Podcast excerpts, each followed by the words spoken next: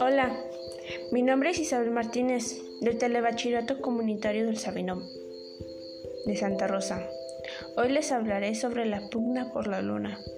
Es muy interesante el tema porque varios países y compañías privadas están planeando, enviar misiones a la luna durante la próxima década. La extracción de recursos está en la mira de varias iniciativas. Lo que más me gustó fue que el Tratado del Espacio Interior de 1967 impide reclamar la soberanía de un territorio espacial. Sin embargo, influye también una cláusula que no interferencia. Entre misiones, me pareció curioso que en el caso de una nación de una o una compañía se proclamaran dueños de alguna región o recurso, podrían desencadenarse una pelea por la luna, similar en ciertos aspectos a la pelea por África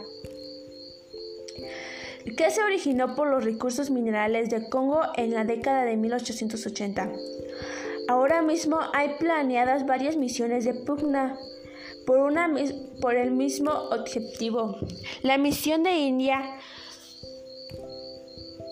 Chandrayaan, cuyo lanzamiento está previsto para este mes de julio, se dirigirá a los polos lunares.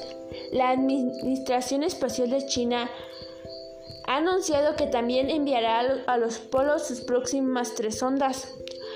Rocosmo, la Agenda Espacial de Rusia está desarrollando el programa Luna Globe, que tocará solo lunar en las proximidades del cráter Bokuslavski, cerca del Polo Sur, quizás en este año 2021. Y este mismo año Japón tiene de lanzar la sonda SLIM, que será capaz de llevar a cabo aluminajes extremadamente precisos en accidentes geográficos, tamaño muy reducido.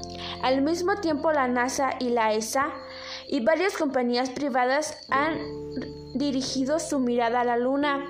Para concluir, los recursos de la Luna no están uniformemente distribuidos, por lo que este ese enriqueció legal abre la puerta a una carrera espacial para pro clamar los, los terrenos lunares de mayor valor. Pues muchas gracias por su atención. Les invito a seguirme en mi, cospa, en mi podcast. Lo siento. Bueno, saludos, hasta pronto.